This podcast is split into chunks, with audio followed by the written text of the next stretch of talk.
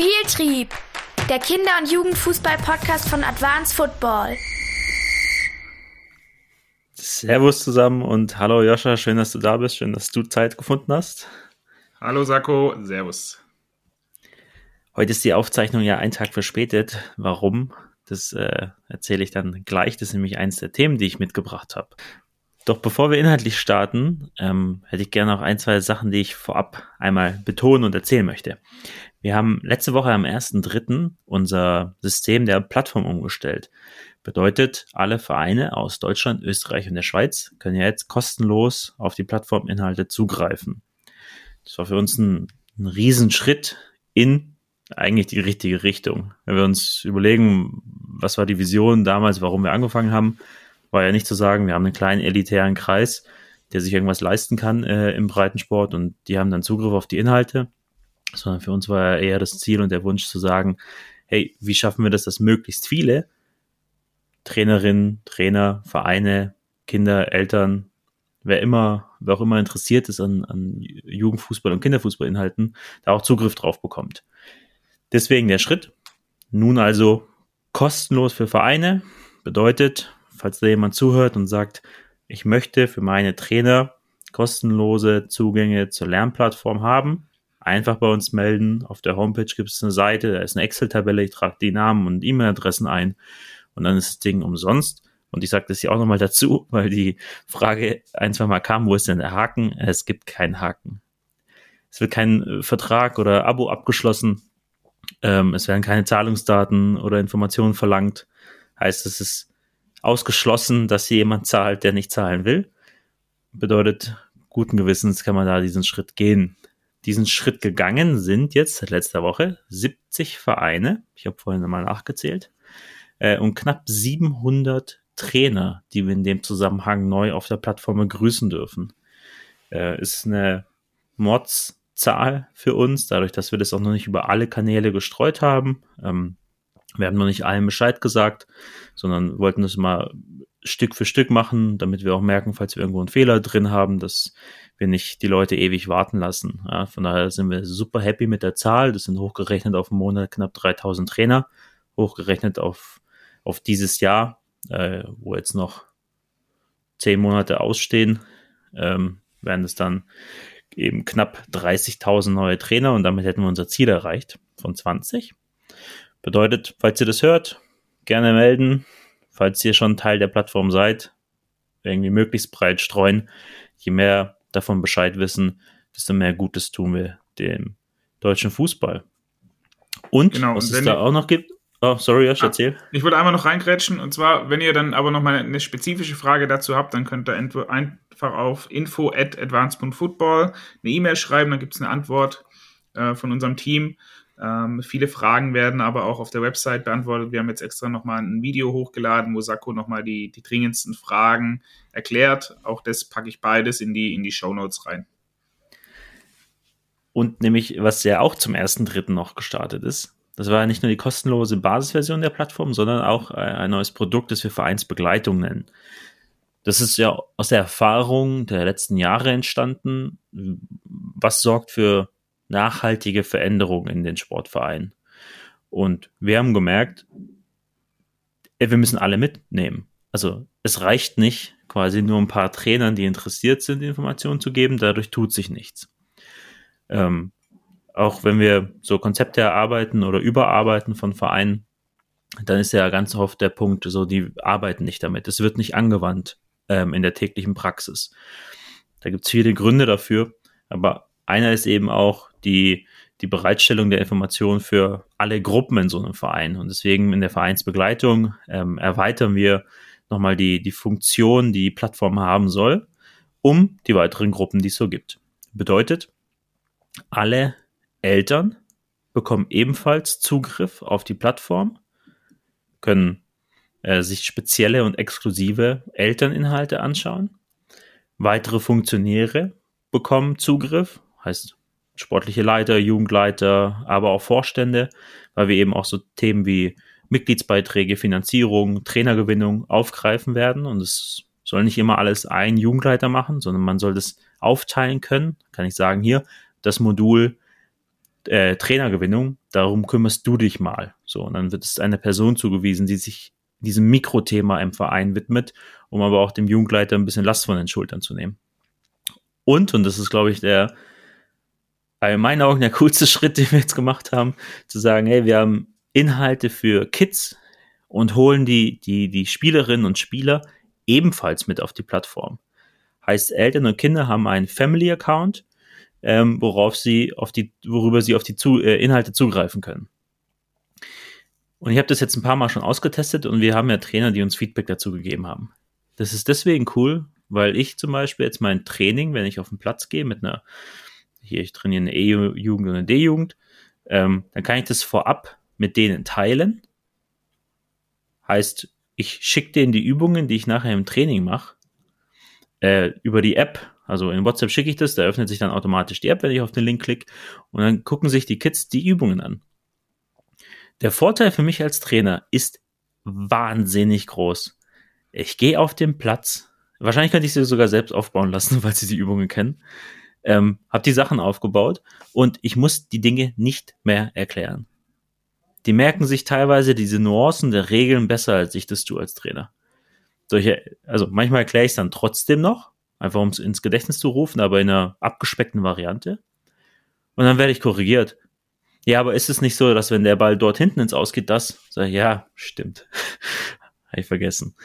Ähm, und das ist, das ist verrückt. Also unsere Analysen zeigen ja auch, dass gut und gerne 15, 20 Minuten für ineffizienten Aufbau und lange Erklärungen und sowas und bis sie dann reinkommen, draufgehen. Ähm, und das fällt weg. Plus bewege ich die Kinder einfacher von ihrem Sofa, von vor der Playstation. Wir haben Trainer, das finde ich auch cool, die dann erzählen, ähm, die lassen die Kinder abstimmen. Hey, wollt ihr zum Abschlussspiel lieber das oder lieber das machen? Und teilt zwei Links für Abschlussübungen äh, mit in die Gruppe und die stimmen ab. Und dann wird das gespielt, wofür die Mehrheit der Mannschaft ist. Und dadurch, äh, im Englischen würde man sagen, Engagement, so dadurch schaffe ich es, dass die noch mehr Teil dieser, dieser Planung sind und nicht quasi zum nächsten Erwachsenen geht, der ihnen sagt, wie, wie alles zu funktionieren hat, sondern sie in diesem Hobby, das sie ja machen, weil sie Spaß dran haben, auch Mitbestimmung erfahren. Zum ersten Mal in der Regel. Oder ein anderer Trainer gibt ähm, Geburtstagsübungen aus. Heißt, wenn ein Kind Geburtstag hat, dann darf dieses Kind sich eine Übung auswählen und die stürmen durch die Plattform. Sie gucken sich dadurch auch Coaching-Videos an. Wir haben zu so vielen Spielformen noch Coaching-Videos, wo wir erklären, was zu tun ist. Ähm, und die Kids schauen sich diese Inhalte auch schon vorher an.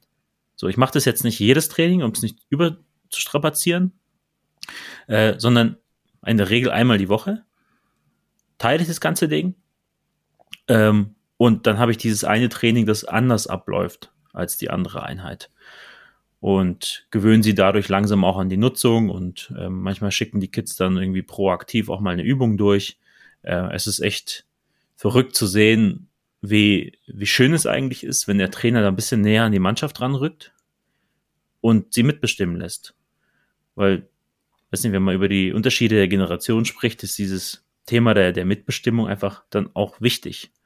Und wie gesagt, der Fußball soll begeistern, motivieren und für jeden, der da Probleme hat, äh, ist es problemlos. Bis in der A-Jugend kann ich das ja noch machen oder eine erste, zweite Mannschaft, ähm, wo ich nochmal einen anderen Blick der, der Spielerinnen und Spieler auf diese Inhalte habe. Also echt verrückt.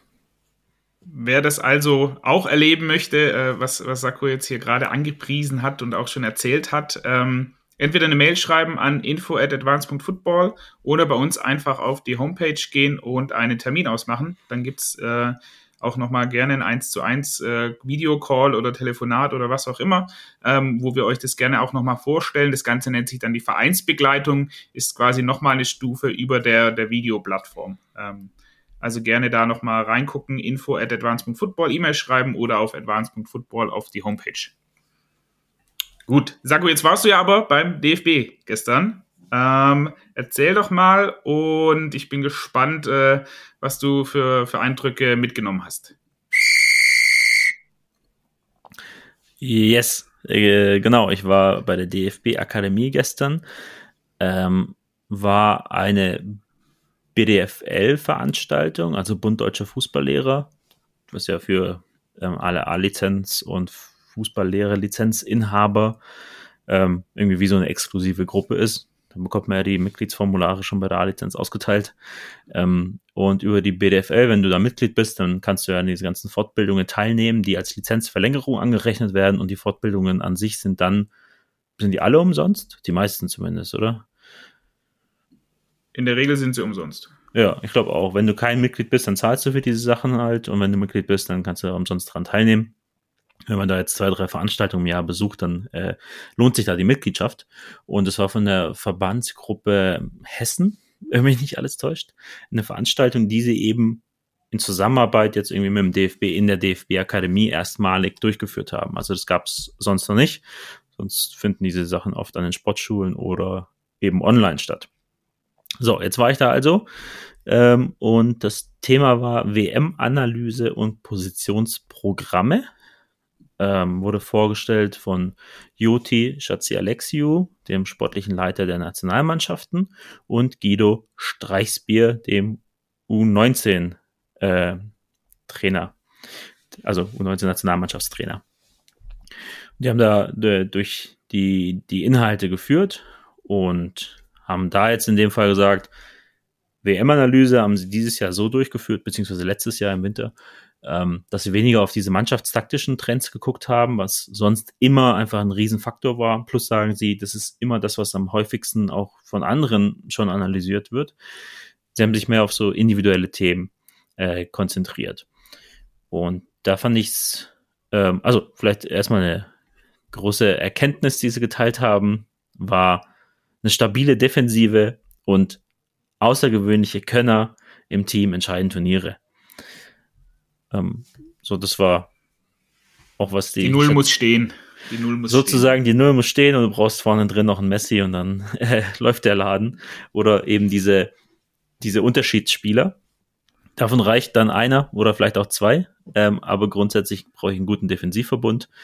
Ähm, ja, das war so irgendwie eine übergeordnete Erkenntnis. Was ich dann für die einzelne Spielerbewertung, also ich fasse das mal alles zusammen, ähm, da komme ich nachher nochmal drauf. Es waren nämlich in Summe irgendwie 145 Folien, die da gezeigt worden sind. Äh, ich habe das, also das, was ich mir mitgeschrieben habe, war für mich das, was eben am interessantesten war. Und ähm, die Bewertung von Spielern anhand von drei Kriterien. Das war ein so ein Punkt, den ich, den ich cool fand. Und zwar haben sie es genannt äh, Top Basics, also herausragende Fertigkeiten unter Druck, so wurde es definiert. Also irgendwie eine herausragende Technik auch unter Druck. Also das ist ein Baustein, der relevant ist für individuelle Spielleistung ähm, und für die Bewertung. Dann die Teamrolle, also das Ausschöpfen dieser individuellen Fertigkeiten im Teamkontext. Also wie mannschaftsdienlich schaffe ich es, meine Fertigkeiten auch ähm, einzusetzen. Und das dritte war Champion, ähm, also eine Waffe. Das war auch ein Begriff, der jetzt gestern gefallen ist. Letztes Mal haben wir einen anderen gelernt, Josh. Was war das nochmal? Äh, Superkraft und mir wurde nochmal was mitgeteilt, fand ich witzig, für alle, die Karten spielen, äh, ein Trumpf. Ja. Also wer irgendwie Skat, Schafkopf oder was auch immer noch spielt, äh, ein Trumpf könnte man jetzt auch nehmen. Ja, das, das, das, das ist cool. Also das mal, das finde ich äh, interessant. Okay, dann ist es der Trumpf, also Champion. Also was, welche außergewöhnliche Fähigkeit bringt dieser Spieler mit? Was macht ihn besser als wahrscheinlich 99 Prozent der anderen? Ähm, und das war die dritte Kategorie zur, zur Bewertung.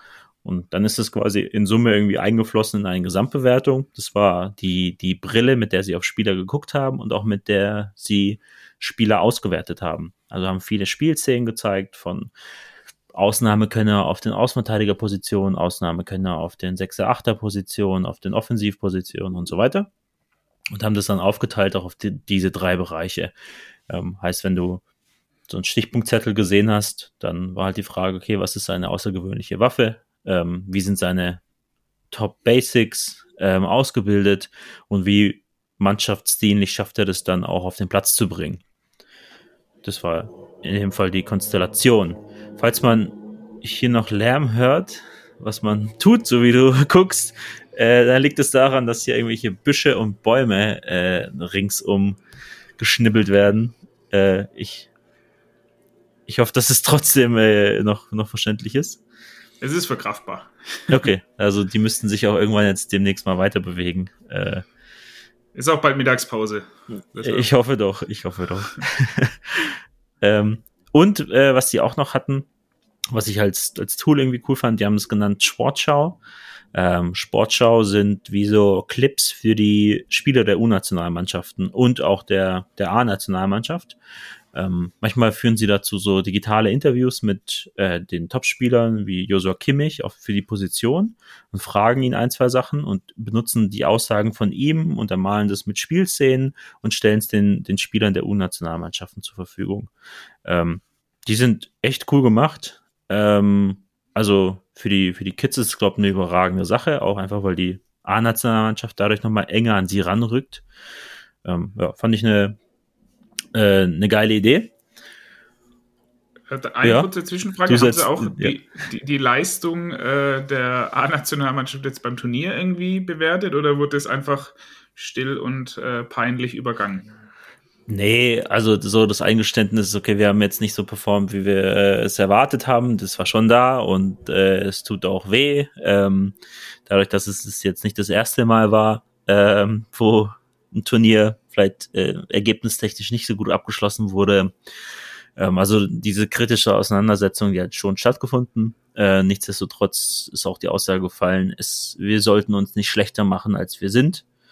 Ähm, Turnier ist immer auch eine Momentaufnahme, ähm, Spielleistung ist immer eine Momentaufnahme.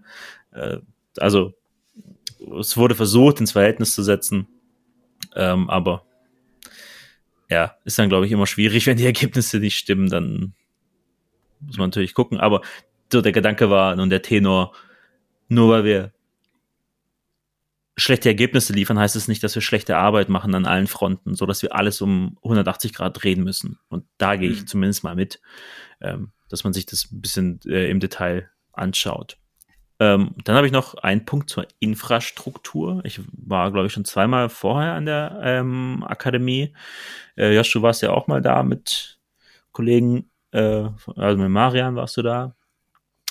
Und die Infrastruktur per se ist natürlich schon beeindruckend äh, für so einen Sportverein ähm, und, und Dachverband. Äh, ja, aber ich weiß nicht. Also klar, das Ding hat auch eine Viertelmilliarde gekostet, dass das Ding imposant sein muss, zumindest mal, wenn man da hinkommt. Das ist meine Erwartungshaltung, die ich habe. Es sind wahnsinnig viele Türen defekt. Äh, das ist mir extrem aufgefallen. Also Gefühl, dass die Hälfte der Türen nicht funktioniert. Also, was jetzt dem Ganzen keinen Abbruch tun soll. Ähm, ja, also so jetzt rein optisch ist es natürlich eine hübsche Sache. Ähm, wir hören jetzt aber noch irgendwie aus dem Mitarbeiterkreis, der durchaus auch, dass nicht alles perfekt durchdacht wurde. Ähm, das kannst du vielleicht besser erzählen. Da gibt's ja diese, diese Krux mit der Futsal-Nationalmannschaft und A-Nationalmannschaft da im Gebäudetrakt. Ähm, dass wenn die A-Nationalmannschaft da ist, wird einig, einiges einfach geschlossen für andere und dazu zählen dann auch Bereiche, die von anderen genutzt werden sollten eigentlich. Heißt, es gibt Überschneidungen auch was die Termine angeht. Du nix schon. Also das, das war ein Punkt, ne? Ja, ich glaube, irgendwas mit der Futsalhalle und den Athletikbereichen äh, dort ähm, oder dass, dass die Schlafzimmer irgendwie nicht ideal abgetrennt sind oder keine Ahnung. Also gibt bestimmt noch ein paar mehr äh, Probleme. Ja, ich denke auch. Ich denke aber auch, das ist normal. Ähm, die, diese Fußballhalle, also ein äh, FIFA-zertifiziert, zertifizierter Platz, so von den Ausmaßen her, komplett in der Halle. Ist natürlich cool. Ähm, die Aussage, dass das Ding ähm, hauptsächlich oder sehr häufig für Marketing-Videos äh, verwendet wird, das äh, ist irgendwie interessant, zumindest mal. Ähm, ich verstehe den Nutzen daraus natürlich, zu sagen, okay, wir können hier wetterunabhängig einfach unsere Marketing-Sachen drehen. Dass das aber im Vordergrund steht bei der Präsentation, äh, naja, hat ein Geschmäckle irgendwie in dem Zusammenhang mit dem Slogan Die Mannschaft und was damit einherging, auch in der Außendarstellung. Könnte man einige Minispielfelder äh, wieder neu bauen oder reaktivieren? Wer sich da noch was durchlesen möchte, mein LinkedIn-Beitrag zum Thema Minispielfelder des DFBs. Äh, für mich immer noch die größte Maßnahme, die der DFB in meiner Lebzeit zumindest äh, gemacht hat. Aber anderes Thema. Ja, so, jetzt, also, was ist mein Fazit von der ganzen äh, Geschichte? Ähm, beide, also sowohl Guido Streisbier als auch der, der Joti, haben das super charmant, sympathisch präsentiert. Also wirklich auch so irgendwie mit sich selber gescherzt, äh, was sehr angenehm war. Ähm, plus haben die beiden auch gut harmoniert da ähm, im, im Rahmen der Präsentation. Das war sehr angenehm, äh, auch von der persönlichen Note. Das wurde auch von einem, ähm, der noch mit dabei war, aufgegriffen. Also war auch interessante Teilnehmermischung. Also Sven Mislintat war noch dabei, äh, Sebastian Hoeneß war auch da. Ich weiß gar nicht, ob die das immer für eine Lizenzverlängerung brauchen oder ob die das zum Netzwerken nutzen und miteinander sprechen. Das ist wahrscheinlich eine Mischung aus beidem. Ähm, danach sind auch ein paar von denen äh, von dieser Gruppe äh, Pizza essen gegangen zusammen. Deswegen gehe ich davon aus, dass da vorher eine Form von Absprache stattfindet. Ähm, aber das ist, hat mir nochmal gezeigt, dass eigentlich diese Vorortveranstaltungen dann für sowas super sind. Ähm, ich kannte echt viele Trainer, ähm, zwei Stück, mit denen ich mal selber meine A-Lizenz gemacht habe. Dann die Kollegen vom, vom VfB waren noch da. Ähm, also es war echt eine, äh, ja, es hat immer so ein bisschen Klassentreffen-Charakter. Ähm, das, das fand ich schön, weil on online kommt es dann nicht so zur Geltung. Okay, heißt beiden äh, sympathisch gemacht, plus irgendwie die Atmosphäre im Rahmen der Veranstaltung ist cool, weil es alles irgendwie ja, Gleichgesinnte sind, motivierte Leute, die haben bis zur A-Lizenz, bis zum Fußballlehrer ihre Lizenz gemacht, sind viele von denen aktiv, super viele Ältere, ähm, die da waren. Also ich würde aus dem Bauch heraus sagen, würde ich sagen, also aus dem Bauch heraus würde ich sagen, dass die Hälfte Minimum 50 Jahre alt war, wenn nicht sogar noch älter. Ich glaube, der älteste Teilnehmer war, ich meine, Eckhard Krautzuhn, der 89 ist oder so. Äh, auch geil und halt mit einer der ersten Fragen kam von ihm. Also er, er lebt diesen, diesen Sport. Es war auch schön zu sehen. Ähm, konnte mich dann auch mit ein, zwei Älteren eben unterhalten, weil das, finde ich, meine Ansicht nochmal ergänzt. Ähm, so, das dazu. Ähm, jetzt wird es ein bisschen kritischer. Äh, die Art und Weise der Vermittlung dieser Inhalte, die finde ich super optimal. Also ich habe nochmal nachgezählt, was laut Plan der Zeitblock war für Inhalte. Und das waren geplante 150 Minuten. Ähm, also Vortrag 150 Minuten, dazwischen gab es die Führung und irgendwie ein paar Häppchen, aber 150 Minuten Inhalt. Und sie hatten sage und schreibe 145 Folien vorbereitet für diese 150 Minuten. Was halt 60 Sekunden pro Folie ist, plus da kommen noch Videos dazu. Es ist ein Brett an Inhalten wo mir am Ende die Richtung gefehlt hat. Also Analyse dargestellt und es ist, ja, keine Ahnung, wenn man das Video zum hundertsten Mal sieht, ist natürlich einfach darüber zu sprechen, aber jemand, der es zum ersten Mal sieht, ähm, der bräuchte das Video vielleicht zwei, drei Mal, um wirklich in, im Detail zu verstehen, um was es da geht. Deswegen, das war auch jetzt mein Feedback da im Rahmen der Umfrage, ist halt, was ist der Erkenntnisgewinn für mich als Teilnehmer? Was ist die zentrale Message, die ich mitnehmen soll? In welchen Themenbereich steigen wir sehr tief ein und sind nicht nur an der Oberfläche? Das, was, das wir uns ja auch stärker auf die Fahne geschrieben haben, jetzt mit der Zeit, zu sagen, eher eine Fortbildung zu nennen, irgendwie modernes Kinder- und Jugendtraining, das ist ganz nett und dann bleibt das aber. Also es bleibt so extrem auf der Oberfläche. Und dazu sagen, nee, um was genau geht um welches ganz konkrete Thema geht es? Und wir versuchen das möglichst tief aufzuarbeiten und bis zum Kern vorzudringen. Und der Kern ist dann meine praktische Handlungsableitung. Das ist für uns ja jetzt irgendwie immer die Maxime zu sagen, ich habe teilgenommen an, an, irgendeiner Form von Lerneinheit, sei es ein Video oder vor Ort, und ich mache morgen etwas, in meinem Handeln mache ich morgen anders auf dem Platz als vorher. Und dann ist es nämlich so praktikabel, dass es zu einer Veränderung führt. Und immer nur Metaebene reicht halt nicht, äh, weil der Transfer daraus einfach super gering wird. Das war was, das mich gestört hatte. Ähm, und ich habe aber auch gesehen, dass der DFB super viele coole Inhalte hat, auch videobasierte Inhalte. Und das war dann auch eine Aussage von, von Guido Streisbier, ähm, zum Thema Sportschau. Ich würde es gerne mit allen teilen, wir würden das gerne online stellen, aber die Bildrechte lassen es nicht zu. Also auch die Clips, die wir da gezeigt bekommen, sind teilweise von irgendwie Al Jazeera oder sowas, ähm, wo wie Spiele gezeigt worden sind, weil alles andere wohl bildrechtlich einfach ein Problem ist. Finde ich super schade, dass der DFB da irgendwie keine Möglichkeit hat, an, an Videodaten von Spielen zu kommen, die sie dann teilen dürfen. Ähm, ja, heißt die, der Gedanke der DFB-Akademie, wir generieren hier Wissen, weil wir viele Experten zusammenholen und geben das weiter an die Basis, der findet halt auch deswegen nicht statt, weil es wohl einfach nicht möglich ist, jetzt rein rechtlich gesehen. Dann ist es laut Joti auch Digitalisierung, was einfach das, er hat gemeint, äh, sie sind da selber noch sehr hinten dran. Ähm, ist die technische Bereitstellung dieser Inhalte für, für, für, die, für die Leute. Ähm, und dann macht das Ganze, dieses Argument nicht mehr so richtig Sinn. Also ich darf es nicht teilen und ich kann es nicht teilen, so wie teile ich es denn dann? Also was ist denn da der Gedanke? Und da finde ich es auch zu schwach und viel zu kurz gegriffen, wenn es heißt, hey, äh, politische Änderungen, da wurde der Vergleich zum französischen Verband gezogen.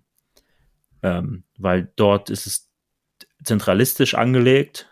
Äh, wenn der Verband sagt, wir machen etwas, dann wird es nicht noch durch irgendwelche Instanzen gejagt, sondern es, die Veränderung findet sehr, sehr kurzfristig statt.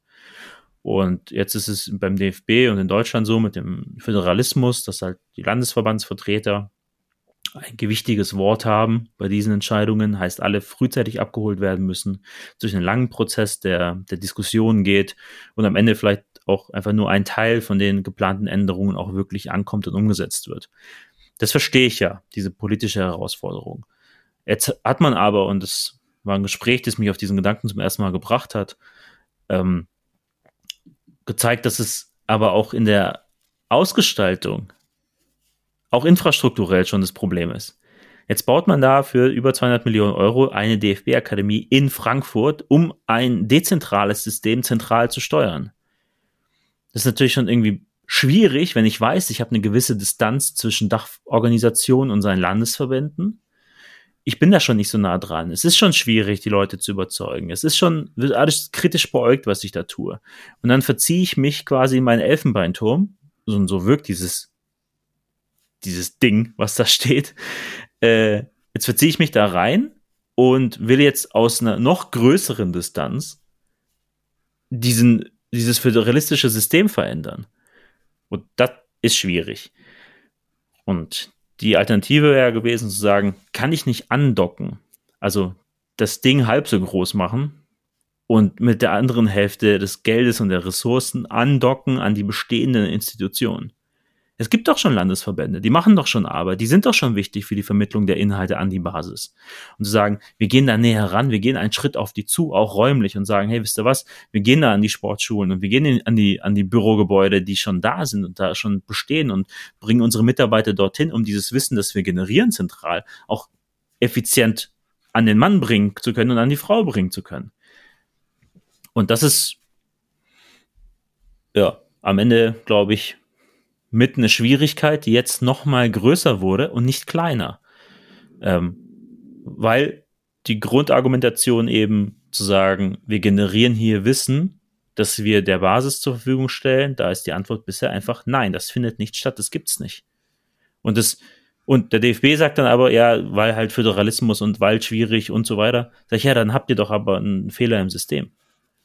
Ja, das, das glaube ich auch. Also der, der, der Anspruch sozusagen, jetzt Wissen für die Basis bereitzustellen und gleichzeitig ähm, zu wenig, aus welchen Gründen auch immer, Einfluss auf, auf die unterste Ebene zu haben. Ähm, das ist einfach ein, ein, Paradoxon ist es nicht, aber das ist halt ein, ein Trugschluss irgendwie. Also ich kann nicht ein Trainer, Kindertrainer-Zertifikat sozusagen implementieren und einführen wollen ähm, und zeitgleich mich darüber beschweren, dass das von den Landesverbänden dann nicht äh, richtig umgesetzt wird oder jeder macht, was er, auf was er Bock hat. Ähm, und da braucht sicherlich wahrscheinlich ist es eher eine politische Geschichte, ähm, eine politische Reform. Ähm, und da werden die Landesverbände dann wahrscheinlich die letzten sein, die sich dem anschließen, einfach weil sie für sich dann Macht abgeben müssten und auch ein Stück weit ihr, ihr, ihr Tun äh, wahrscheinlich noch weiter rechtfertigen müssten. Ähm, und das wissen wir ja selber, der DFB ist jetzt nicht der, der alleinig Böse im deutschen Fußball, um Gottes Willen. Ähm, da gibt es noch ein paar andere Player und ein weiterer Player, der da seinen Teil dazu beiträgt, sind eben die Landesverbände mit ihren Präsidenten und mit ihren äh, Mitarbeitern, die dann vielleicht bei der einen oder anderen Sache, ist ja auch völlig verständlich, die sind dann eben bei, bei diversen Landesverbänden angestellt, ähm, ja, ist aus ihrer Sicht argumentieren. Und ich glaube, da braucht es einfach eine, eine, eine Neustrukturierung oder neue Ansätze. Ja, also ich glaube, es geht gar nicht mal so sehr auch um, um dieses Böse, sondern alle diese Player haben ja das gleiche Ziel, den deutschen Fußball besser machen. Also darin sind sich alle einig.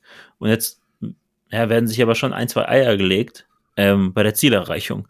Und ich baue mir selber Hürden auf, die vorher nicht da waren. Und das, das ist schade und ja, kostet am Ende Ressourcen, Kraft und auch das Image. Also wir haben wenig Leute, mit denen wir sprechen, die sagen, ich finde, der DFB macht eine super Arbeit.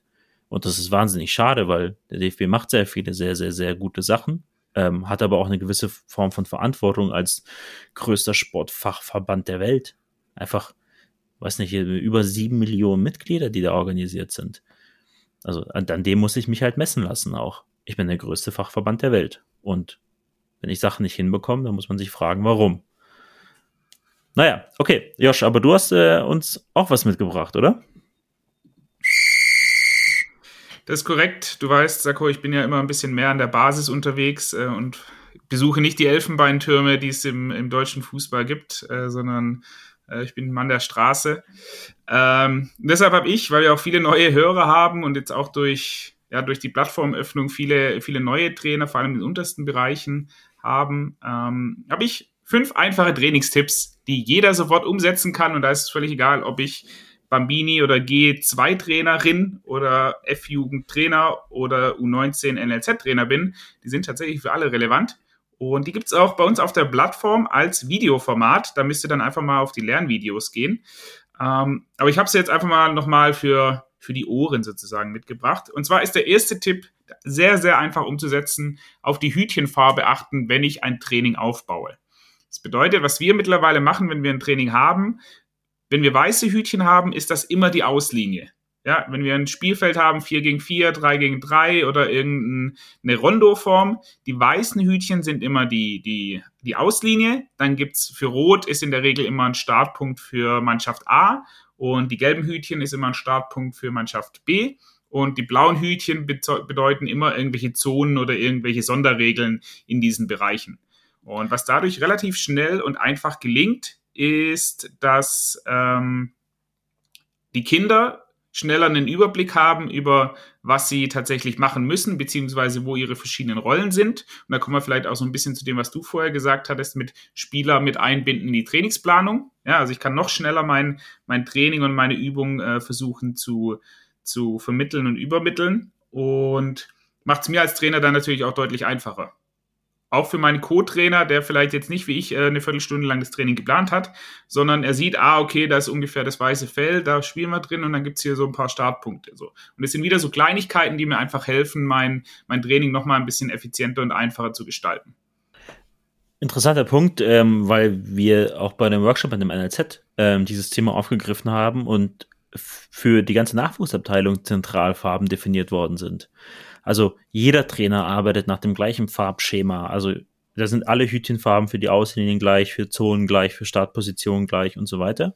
Ähm, damit, also da ist dann auch der Gedanke, der Übergang von der einen zur anderen Mannschaft, der soll dadurch vereinfacht werden oder auch mal mittrainieren woanders. Ähm, dann ist einfach jedes Mal klar, ähm, welche Farbe was zu bedeuten hat. Und dadurch wird nochmal im, im Verein die Kommunikation auch erleichtert. Auch wenn ich eine Übung sehe bei einem anderen Trainer, dann erkenne ich auch schneller, was die, was die Ziele sind und die Aufgaben, weil es einheitlich ist. War auch noch ähm, eine Ergänzung, also ist nicht nur was für den, äh, den F-Jugendtrainer an der Basis, sondern kann tatsächlich auch was für professionellere Clubs und Trainer sein. Mein zweiter Tipp ist, und das ist ein bisschen paradox zu dem, oder nicht, konträr zu dem, was wir auf der Plattform haben. Ähm, und zwar sind es maximal 15 Übungen für eine Halbsaison verwenden. So, ganz oft erleben wir auch in Gesprächen mit, mit Trainern und wir erleben es auch bei uns selber eigentlich, wenn wir auf dem Platz sind. Man meint den Kindern immer noch mal was Neues bieten zu müssen. Und hier noch mal eine neue Übung und wieder eine neue Passform und noch mal ein neues Eins gegen Eins. Ähm, ganz oft ist es aber gar nicht nötig, wenn ich die passenden Übungen habe, die jedes Mal aufs neue Spaß machen. Ja, so die klassischen zehn goldenen Regeln des DFBs oder des, des Kinderfußballs angewendet. Viele Ballkontakte, viele Eins gegen Eins Sachen, viele Torschüsse, viele Erfolgserlebnisse. Wenn ich das in vielen Übungen habe, dann muss ich die gar nicht so krass oft ähm, variieren, sondern es reichen, wahrscheinlich reichen sogar zehn im ganz unteren Bereich, aber mal so als Hausnummer einfach mal mitnehmen. Jetzt geht's ja auch wieder auf dem Platz so langsam. Ähm, hier Anfang März ist das Wetter wieder ordentlich. Maximal 15 Übungen. Setzt euch da mal ein Limit und überlegt euch wirklich, okay, welche 15 Übungen mache ich die Saison über und versuche da möglichst viel abzubilden, was ich den Kindern vermitteln möchte. über unsere Plattform zum Beispiel. Wir haben wir ja deutlich mehr und wir sind da auch immer wieder so am, äh, am, am diskutieren, müssen es noch mehr werden, müssen wir vielleicht noch mal ein bisschen mehr kuratieren und noch mehr Übungen rausschmeißen, so weil wir da auch uns nicht ganz klar sind. Aber macht das mal, maximal 15 Übungen für die nächste Halbsaison. Einfach vereinfacht euch und den Kindern wieder deutlich die Arbeit auf dem Platz oder den Spaß. Äh, das ist ja mit einer der am häufigst gestellten Fragen, die wir so bekommen. Ähm, wie oft kann ich eine Übung spielen?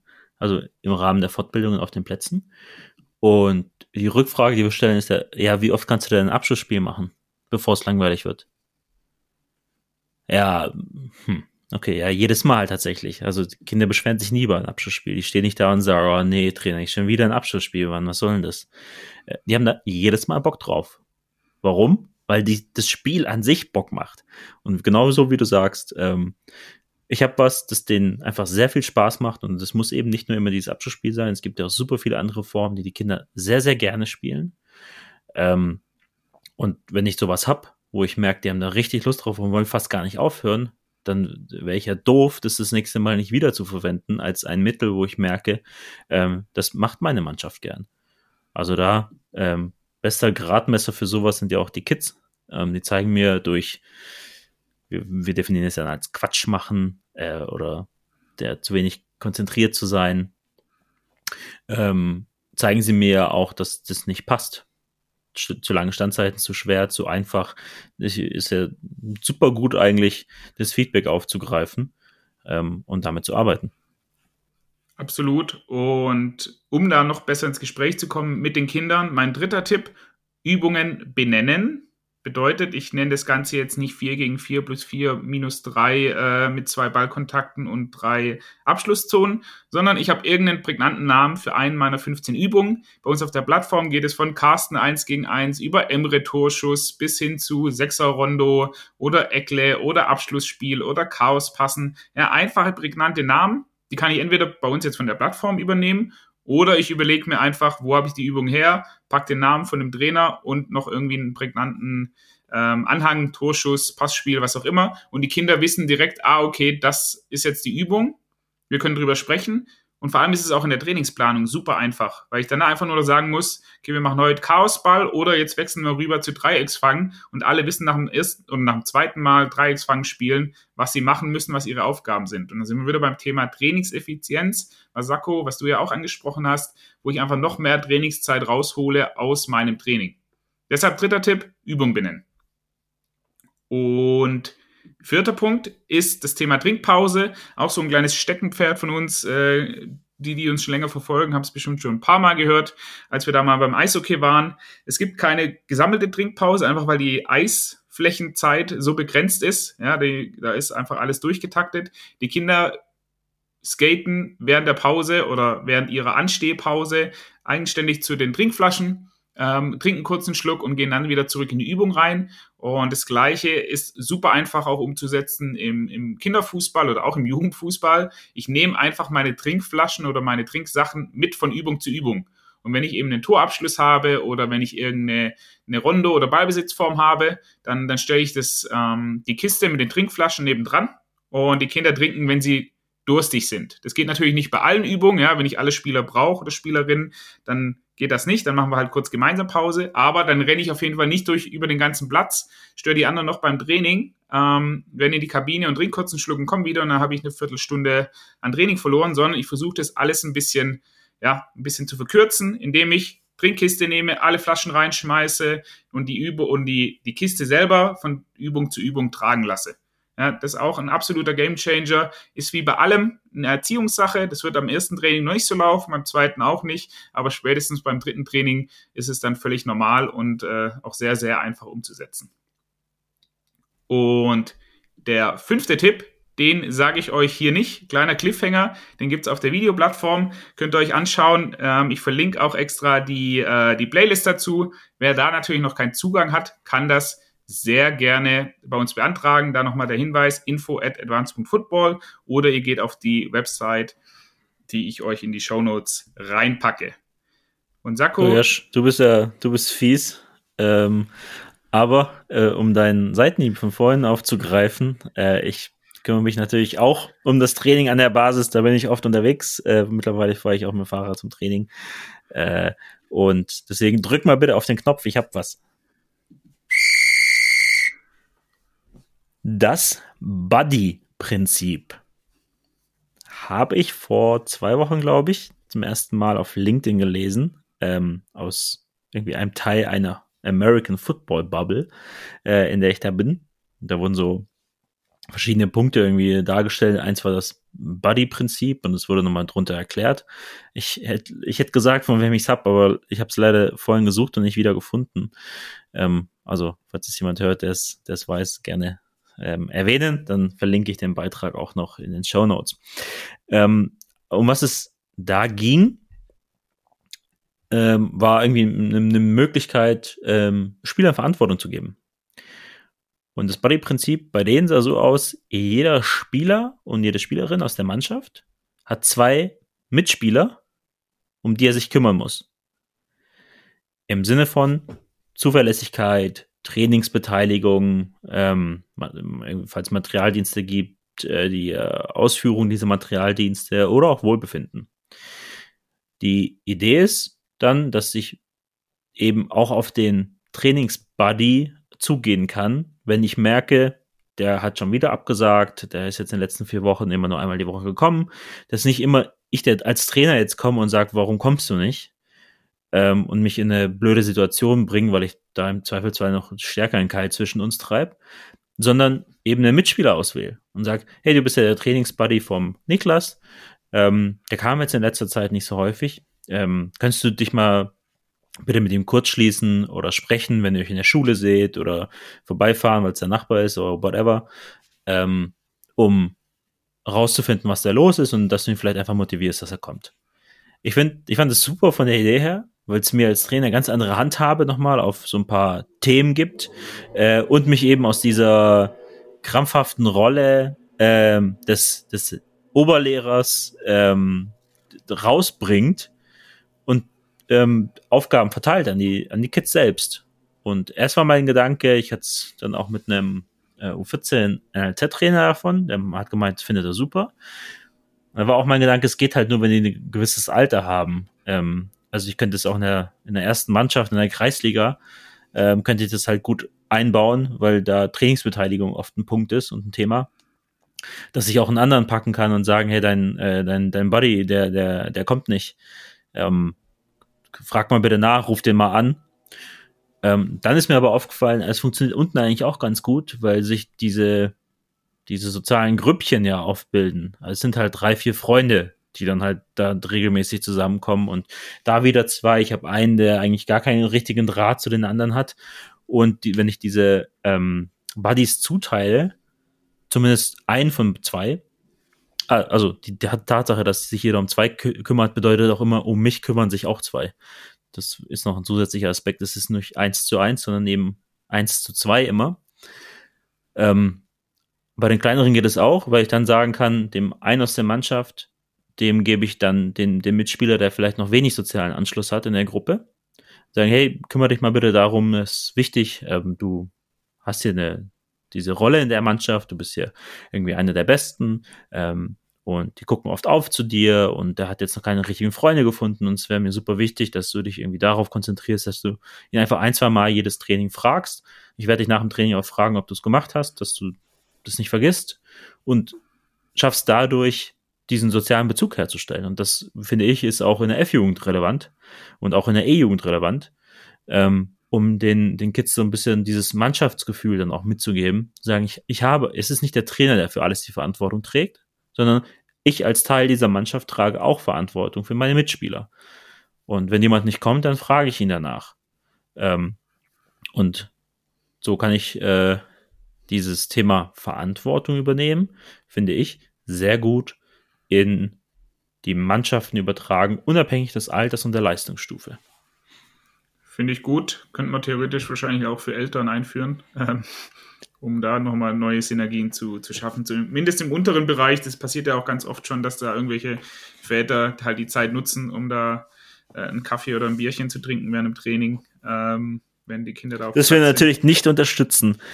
Den Kaffee schon, äh, das Bier natürlich nicht. Ähm, genau, aber coole, cooler Ansatz, coole Idee. Sakko, dreiviertel Stunde. Ich hätte gesagt, machen wir einen Deckel drauf. Yes, heute quick and dirty. Sehr gut. Wer uns noch einen Gefallen tun möchte, bitte bewertet uns, macht die fünf Punkte bei Spotify voll oder kommentiert uns bei Apple Podcast. Und für alle Plattformkunden, User, Mitglieder, die die App schon haben, bitte auch noch bewerten im App Store, sowohl iOS als auch Play Store würde uns sehr weiterhelfen. Und ich sage ciao, bis nächste Woche. Bis denn.